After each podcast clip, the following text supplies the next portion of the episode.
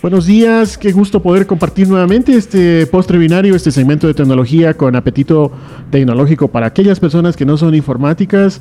Estamos semana a semana conversando sobre varios temas de tecnología. Quiero recordar que estamos en las redes sociales, tanto en Twitter como en Facebook en postrebinario.com, en nuestro sitio web, y que la edición impresa de lo que hoy vamos a conversar está en Diario Crónica ya en circulación.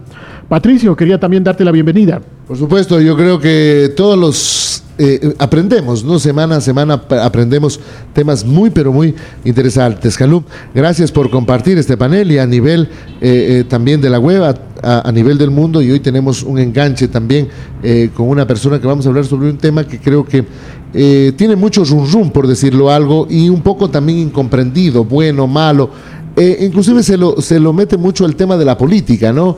al tema, ya se habla de comunismo, inclusive en algunos lados, o que se quiere acabar con la banca, entre otros. Ese es el famosísimo código monetario que hoy lo tomaremos contigo y obviamente del cual aprenderemos y compartiremos con toda la ciudadanía que nos escucha a través de Cocolodeo Radio, mi querido Calú. Sí, este código orgánico monetario y financiero fue presentado hace un mes de parte del presidente de la República que lo envió con carácter de urgente a la Asamblea Nacional. Bueno, no vamos a leer todo el código aquí, vamos a hacer un breve resumen. Como dicen los abogados, la parte pertinente. La parte pertinente son 183 páginas. Virgen Santísima vamos a leer. del Cisne. Eh, son, eh, hay una cantidad de exposición de motivos, hay considerandos, son 516 artículos que tiene. Y, ya está aprobado con 91 votos, afirmados 22 negativos y 3 abstenciones en presencia de 116 asambleístas el Pleno de la Asamblea Nacional. El día de ayer. Aprobó. Exactamente, sí, el tercer debate. ¿ya? Entonces, una de las cosas que estamos preocupados eh, frente a este código, preocupados positivamente hablando, es de que eh, empieza a toparse algunos temas de tecnología. No vamos a entrar en aquellos análisis que ya se ha hecho del código en otros temas, sino en el caso concreto de tecnología. Como ese temita de que cómo es que mismo es que me van a, dar y puedo hacer transacciones a través del, teléfono celular. O sea, hay como va a ser uno, Y esa como que es la pregunta más común, porque no eh, eh, involucra a todo el mundo, ¿no? ¿De dónde va a ser la plata? ¿Quién la va a respaldar? ¿Que por aquí, que por allá?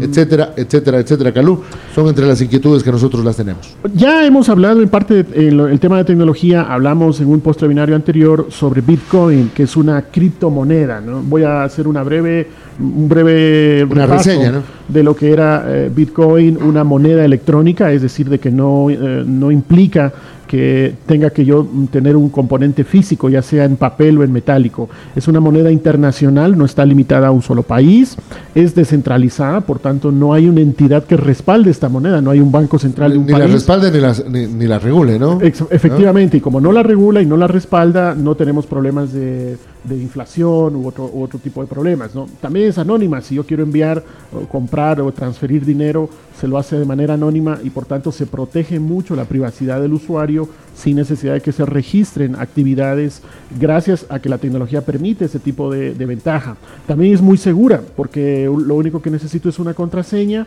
de tal forma que yo envío uh, mi billetera virtual es un, es un archivo que está encriptado en mi. Es, un código es un código que uno tiene puede ser una contraseña sí, exactamente entonces y, además, si yo estoy enviando una transacción al otro lado del mundo, esa transacción es prácticamente inmediata, no hay un intermediario, los costos son muy bajos y por tanto las facilidades de esta criptomoneda son muy altas. Ahí es donde viene un poco la pregunta, Galo, que se hace, si no hay un banco, no hay quien lo regule, esto es seguro, viene un poco más bien a manejarse el tema del, del temor que yo tengo de perder el cusquisito, la platita, porque creo que que, todo el mundo cuida, sobre todo el tema material. ¿no? Es natural que haya un cierto temor porque efectivamente hemos estado paradójicamente acostumbrados a, un paradigma donde tiene que haber alguien que lo respalde, donde pero, pero eso no... lo que decía Santito Tomás, ver para creer, hermano. No, significa que todo el tiempo tenga que ser así. Por tanto... Es evolución. Eh, exactamente. Por tanto, la, la necesidad de, de ponernos de acuerdo entre un grupo de personas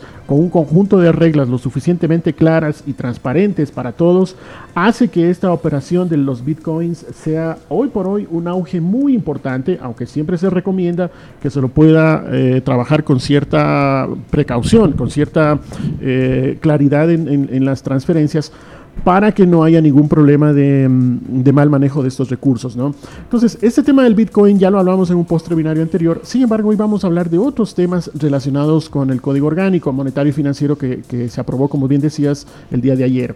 La primera es de que lo malo eh, no, no deja opción a, este tipo de monedas. Eh, a, o sea, este código lo cierra a esta posibilidad. Sí, la respuesta corta es sí. Y, y, para que nos explique exactamente estos temas, hemos invitado a Luis Núñez, quien es eh, parte de, la, de, una, de un grupo de usuarios de Bitcoin en el país. Los usuarios de Bitcoin ya se están agrupando, están gestionando su estructura, están reuniéndose con cierta frecuencia. Su objetivo del grupo de usuarios es ah, difundir la moneda, la criptomoneda, empezar a publicitar o divulgar las ventajas que tiene. Y entonces le hemos invitado, quería darte la bienvenida Luis, que nos estás escuchando. ¿Cuál es el principal problema que tiene el código orgánico frente a a, este tipo de monedas como el Bitcoin. Adelante Luis, escuchamos. Hola con todos, gracias Carlos Patricia por la invitación. Eh, bueno, eh, la principal preocupación es el artículo 96, que prohíbe de forma general la emisión, reproducción, imitación, falsificación o simulación total o parcial de moneda y de dinero, así como su circulación por cualquier medio, soporte o forma de representación. Entonces, eh, como puedes apreciar, eh, haría falta. O sea, es, absoluto, es decidor, ¿no? Y punto, ¿no? no Ahí no hay término medio, ¿no? Sí, Bitcoin podría caer en estas, en estas cláusulas, pero eh, debido a la propia naturaleza de esta moneda, al ser descentralizada, ser un dinero que existe en Internet y que es de fácil acceso y, y sobre todo que es de uso voluntario, es muy difícil parar la propagación de una moneda de esta característica. Eh, ejemplos de eso tenemos China que ha estado eh, haciendo una labor también de presión contra Bitcoin, pero constantemente se está expandiendo. Ahora, lo cierto es que Bitcoin es una realidad y que más bien deberíamos buscar la forma de estudiarla y, y adaptar las bondades y fortalezas que tiene esta, esta moneda para nuestro país, ¿no? Entonces, eh, la propuesta de la comunidad Bitcoin Ecuador fue en ese sentido. Luis, eh, ustedes como asociación de usuarios enviaron una carta abierta a la asamblea donde no solo se quejaban de, que pueda haber una negativa, sino que hacía una propuesta. Y la propuesta en torno, en concreto, una, unas las voy a comentar yo, otras las pido que comentes tú, eh, iba en relación a que se acepte esta moneda, de que lo que tú bien has dicho, se, se felicita el hecho de que pueda haber una moneda digital pero que no se cierre solo a una opción. Entonces, la propuesta de ustedes era abrir a más monedas, en el caso concreto de Bitcoin, y otras propuestas adicionales. ¿Nos puedes comentar sobre las características de esa carta abierta? Sí, claro. Bueno, eh, eh, eh, respecto a las monedas, hay que tomar en cuenta que el Ecuador ahorita está dolarizado, por lo tanto dependemos de una autoridad extranjera. En ese sentido, permitir el paso de monedas digitales descentralizadas o monedas alternativas no, no, no menoscaba nuestra soberanía monetaria, porque ya estamos dependiendo de una moneda alterna eh, de una autoridad extranjera. Eh, esa fue la propuesta que nosotros enviamos a la Asamblea Nacional. Tuvimos un comunicado en el que se nos invita a una reunión la siguiente semana y esperamos que así sea. Eh, Luis, eh, uno, uno, de los uh, usuarios de Twitter, eh, arroba Fabricio Flores, nos comenta de que si es que hay otras criptomonedas y cuál sería la posición de ustedes frente a la opción de que haya otro tipo de monedas digitales que puedan tener libre circulación en nuestro país. Bueno, toda moneda alternativa es bienvenida porque justamente la naturaleza de, de Bitcoin permite que puedas crear incluso tu propia moneda y eso permite una una libre competencia de monedas y en esta competencia lo que pasa es que las que tienen mejores cualidades tecnológicas y monetarias eh, se van poniendo primeras, ¿no? De hecho, hay un proyecto bastante interesante actualmente que se llama Ethereum, que, es una versión eh, mucho, mucho más eh, mejorada de lo que es Bitcoin. Entonces, las monedas alternativas son una muy buena opción. Y de hecho, podría ser que Bitcoin sea un caso Napster, ¿no? Porque es el antecedente de algo. Bueno, me queda un vacío personalmente, ¿no? Eh, eh, eh, existe la tecnología, lo hemos hablado en postes binarios anteriores, ¿Cómo funciona esto? Podríamos un poquito como, como, como para decirle a la gente cómo funciona, cómo es lo que pago, cómo, cómo, a qué página me meto, cómo, cómo es que puedo comprar o, o, hacer transacciones con esta moneda. ¿Qué es? Yo creo que un poquito, eh, Calú, o a ver si nos puedes responder.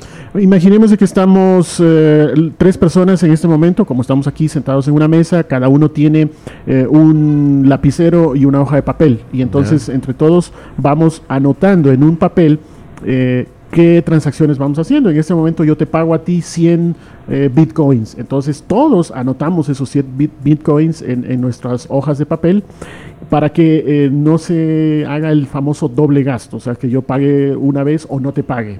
Luego alguien más paga a otra persona. Todas las transacciones entre todas las personas se van registrando en una especie de bitácora que cada uno de nosotros tiene y se comparte. Entonces, cuando alguien viene, alguien nuevo viene a esta reunión de tres personas a seguir pagando eh, monedas, también se le da una hoja de papel y un esfero y empieza a escribir. ¿El respaldo cuál sería? En vez de, este por terminar la idea nada más, en vez de que seamos tres personas, somos todos los usuarios, en vez de que sea un papel y un esfero, es el Internet y las herramientas digitales.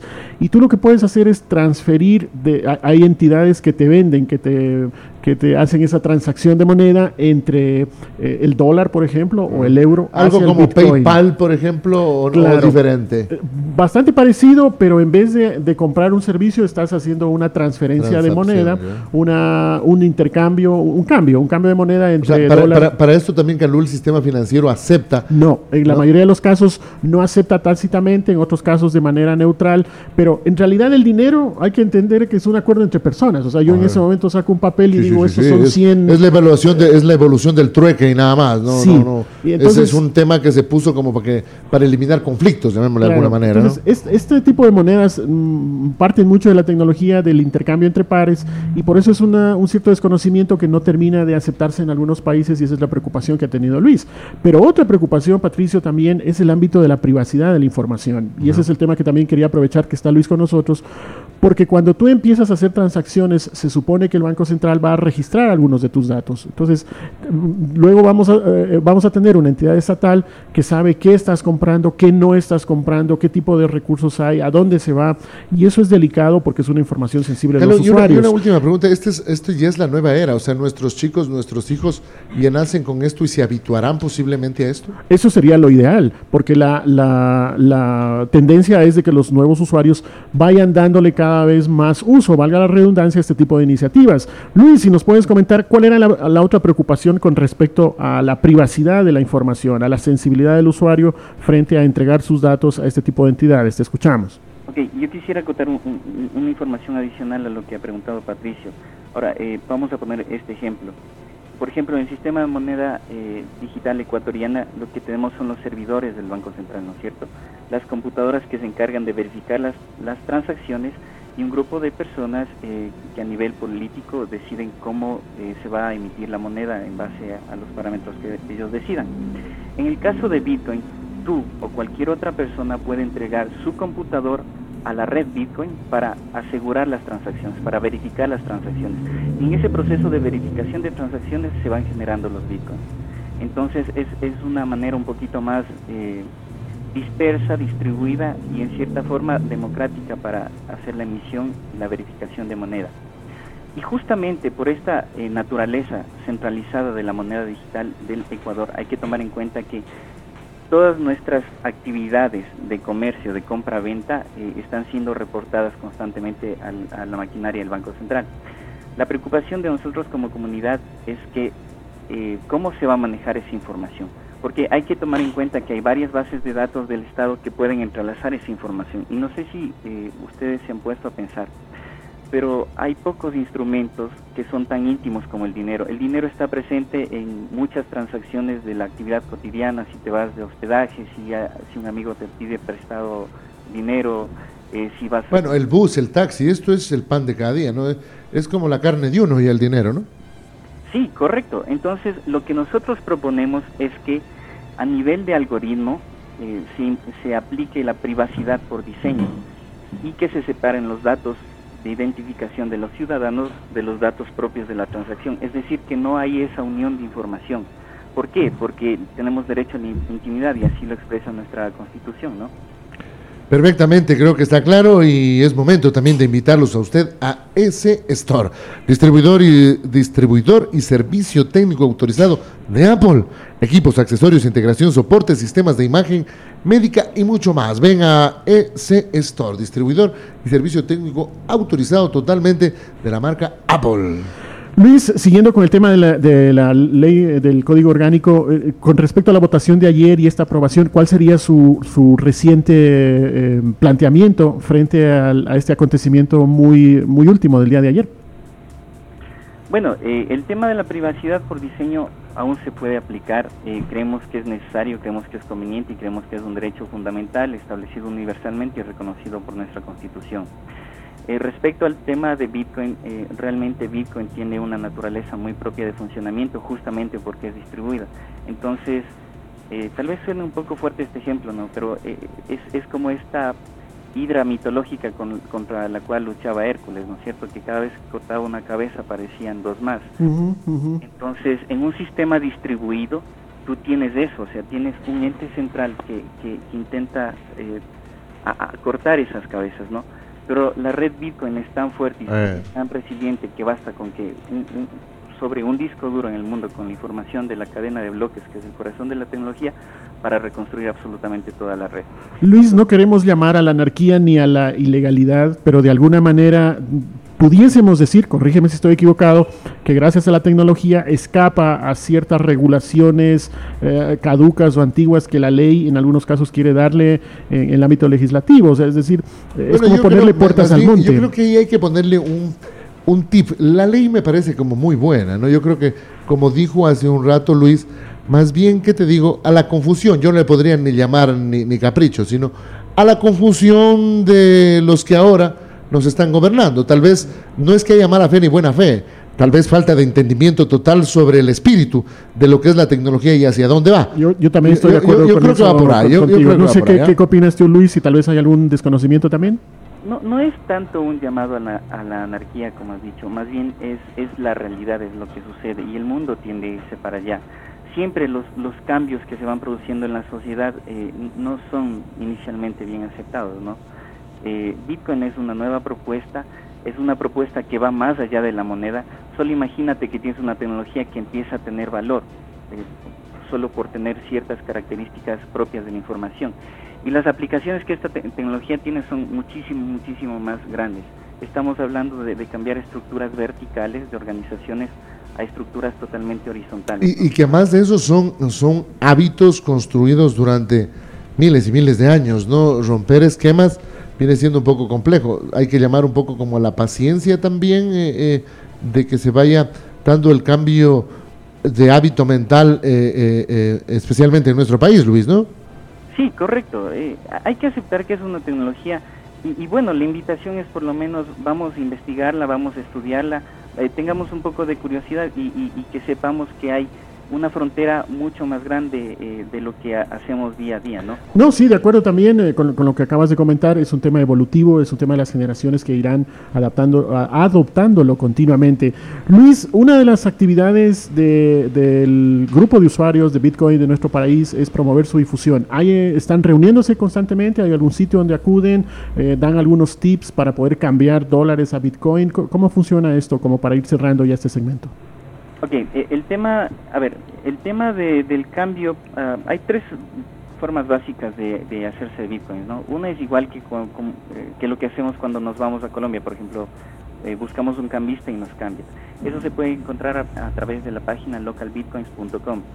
Eh, la otra opción es utilizar casas de cambio. Por ejemplo, Bitstamp es una casa de cambio bastante segura eh, que se utiliza eh, bastante en Estados Unidos.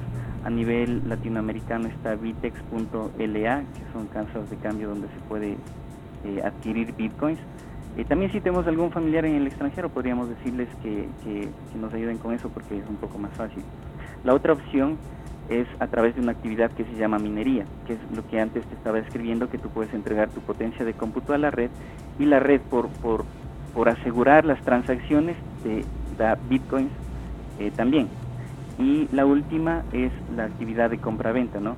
Pero hay que destacar que esta actividad eh, podría verse limitada por, por el planteamiento actual de la, de la ley. Así que esas son las formas de adquirir bitcoins. Y bueno, por último, si queremos experimentar, también podemos buscar en internet eh, páginas que nos donen bitcoins, se llaman Bitcoin Faucet.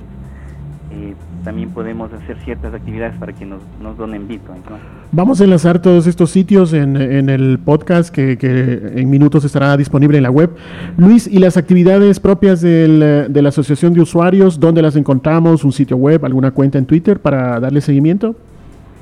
Ok, la página web es eh, www.bitcoinecuador.org. Nuestra cuenta de Twitter es arroba Ecuador. Y, la página en Facebook de la comunidad eh, está como comunidad Bitcoin Ecuador. Eh, hay varios grupos que nos reunimos para hablar sobre Bitcoin. Uno de estos grupos es eh, el Meetup que se encuentra en meetup.com. Se puede buscar por Bitcoin Ecuador. Estas reuniones se hacen una vez al mes y la siguiente reunión seguramente será la segunda semana de agosto, por el 14 más o menos.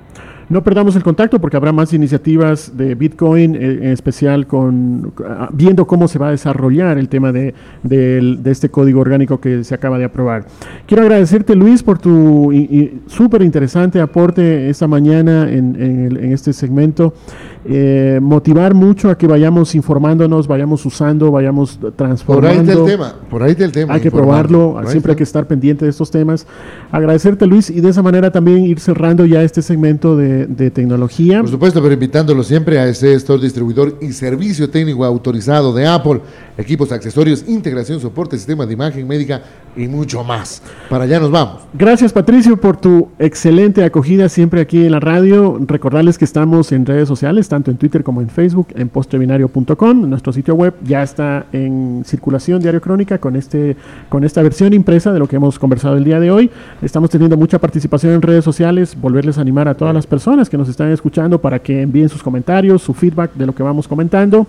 Gracias Luis también a la distancia. Yo me despido, soy Calú y nos vemos la otra semana. Calú arroba en Twitter. Gracias Luis, un abrazo inmenso. Nos vemos la próxima. Gracias a ustedes. Hasta la próxima.